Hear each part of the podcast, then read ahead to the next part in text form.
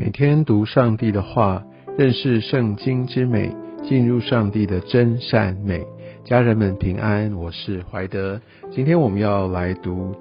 生命记第二十二章，在这段经文当中，我们可以看到，呃，对于一些其他的一个条例，所谓的第一个啊，我们所看到的就是一个我们需要要来好好的来来回应哈，要看见当我们周遭有一些我们应该可以来回报、可以来协助啊，可以可以来处理的事情，我们不可以。扬为不见，好，所以我可以看到这段经文里面一再的重复，不可扬为不见，不可扬为不见，好，所以我们看到有人需要帮助，有人迷了路，有人需要一些的指引啊，总要帮助他们，好，所以我想特别在一到四节这边有一个非常深切的一个提醒，所以基督徒我们总不可以置身事外，我们总是看到有需要的时候就要挺身而出。而在第五节，我们可以看到，呃，在这个上帝他的创造造男造女，他们应该有一个呃个别的一个样式，哈，混乱，其实这不是上帝的心意。我想可以在这段经文当中，我们看见他说这是耶和华你神所憎恶的，所以我们就按照我们的一个被造的本质，好来来原本的来把它活出来。那我想这是给呃，我想不管是当时，其实一直到现在，我想都是非常适切的。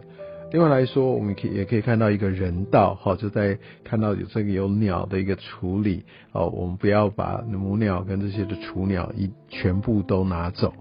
然后就像第七节所说的。这样你就可以享福，日子得以长久。就是你要让可以继续生育的这个它可以持续，好，就是不要杀鸡取卵。我想在这边也有一些在怎么样来来延续生命的一个一些重要的提醒。而第八节也讲到，我们不可以单顾自己，哈。如果建造房屋，要在它的四围安栏杆，好，所以我们不可以就是管它，哦，我相信这个其实在现在我的人也会顾虑到，哈，所以都要保障这些来到我们家这些人他们的安全，要降低他们出意外的一个危险，啊。那第九节，呃，这边也讲到，还有第十节、十一节。哦，这边都是特别提到，就是不要混杂哦，因为在在当时哈，可能有一些的种子啊哈，有一些这些的呃使用这些牲畜，或者甚至用不同的布料，就是跟呃跟那个异文化有一点关系。就是当你用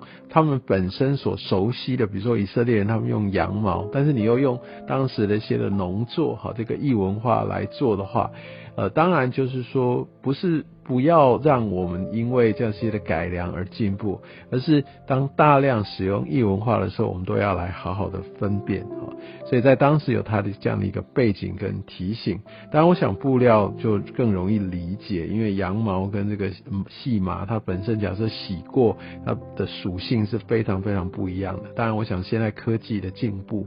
哦，那在在这个混纺啊这些的一个一个使用上面，其实都非常的纯熟。那所以，我再一次来说，不管是饮食上面的禁忌啊，或者像这种类似的这样的律法，其实我想在新约时代，我们都没有去完全遵守的必要。但是它的一个精神，就是不要跟当时的一个文化来做混杂哦。那种子也不混杂，因为他们在当当时的所非常需要强调的就是。要纯净，好，要单一，好，所以也就是说，他们当他们进迦南地的时候，对外族这是不可以存留的，因为这些人他们真的是罪恶满盈，而且他们会把以色列人就是来吸引他们离开他们的信仰，好，所以在这方面，上帝对这一代的以色列人有特别特别这样的一个提醒，好。当然，对我们现今的世代，我们要提醒的，我们要谨慎的是另外一个层面，就是我们不是很自私的就按照这个在几千年前的这些哦，在可能在布料上面啊，怎么样耕地来做一个谨守，我想这都已经不适用了。但是我们更要知道，在异文化的时候，我们怎么样要避免它。无形的就掺杂到我们的习惯，甚至进入到我们的敬拜，我们在使用的音乐好等等，甚至我们的偏好，呃，我们都要非常的谨慎。但是在后面十三节开始就讲到一连串的在婚姻啊，在在守贞啊，或者是关系上面的混乱的一些的处理，所以我们可以看到这个贞洁非常的重要，其实上帝非常非常看重哈，因为呃所有的关系哈，男女的关系需要包在。婚姻里面，我想这是上帝他的一个呃对婚姻的设计，也是一个对人的期待跟教导，这也是他的次序。当违反了这一切都违反了，而我们也可以知道，当在呃圣经特别不管是旧约一直到新约哈，那种转离别神的，好那这种。在我们可以看到，呃，像先知就会说你在行邪淫啊，你在行奸淫，所以这个奸淫也是在信仰上面的这个不忠。那其实奸淫也在肉体上面，其实我们的身体是圣灵的殿啊，所以在婚姻以外的这个关系是非常非常得罪上帝的。好，那所以这在这边有非常多的一个提醒，那一定要确保这个贞洁。所以我想在当时他们就用这样的一个呃很明确好的这样的一个确认的方式。要来怎么样来做一些的惩治？如果是奸夫淫妇，就要被致死。但是如果有贞洁的证据，那这是那这样的话，那个呃女子的一个父亲就要得到赔偿，而且女子终身不不会被休哈。在当时因为没有社会福利制度，所以女子一定要找一个夫家，能够让她可以被呃好很好的遮盖，然后得到供应。那如果说她有孩子的话，那在这整个家族当中，她也有她。他的一一份一个重要的地位，所以他的终身不被休，其实是对他的一个很重要的保障。哈，那那所以我们这个必须要从当时的一个文化背景来看，可能不是用我们现在男女平权的这种呃世界的一些的思想。但我想，上帝造男造女，其实他他看为都是美好，都是宝贵，只是有一个次序上面的不同。但我想有一点。很重要的就是这个婚姻里面这个关系，我想是从古至今是没有任何的改变。那也许就是在呃在一些文化呈现上面会有不同，但即使如此，我们可以看到上帝他是公义的，所以所有的事情他都要分得非常的清楚哈，没有那个奸淫的一个地步，好，没有这样的一个余地。另外来说的话，我们也要看见。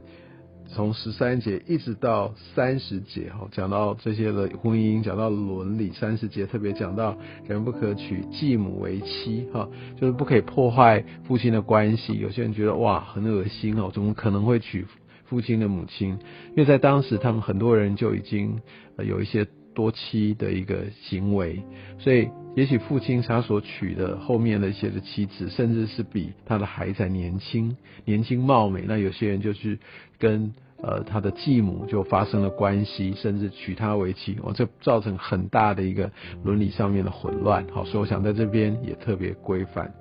但你有没有觉得，为什么有这么长的篇幅？那就是代表他们都在发生。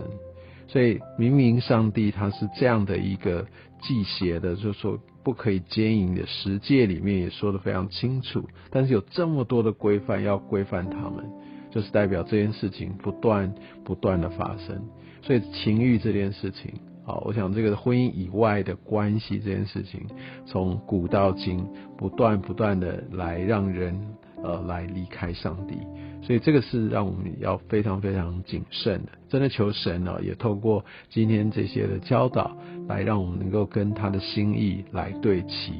神是乐意要赐福给我们的，但是如果我们就是遵循自己的。的情欲，我们用自己的意志，或者我我们用自己的想法，或者我们觉得我们要选择置身事外等等，其实这都不是上帝他所要带领我们的方式。跟跟他的一个期待，所以我们需要从这些的经文当中来找到上帝对于我们在这世代当中怎么样成为他美好见证的一个依据。愿上帝透过他的话语，更透过这些的律法。来让我们可以走在正路上，让我们可以领受祝福。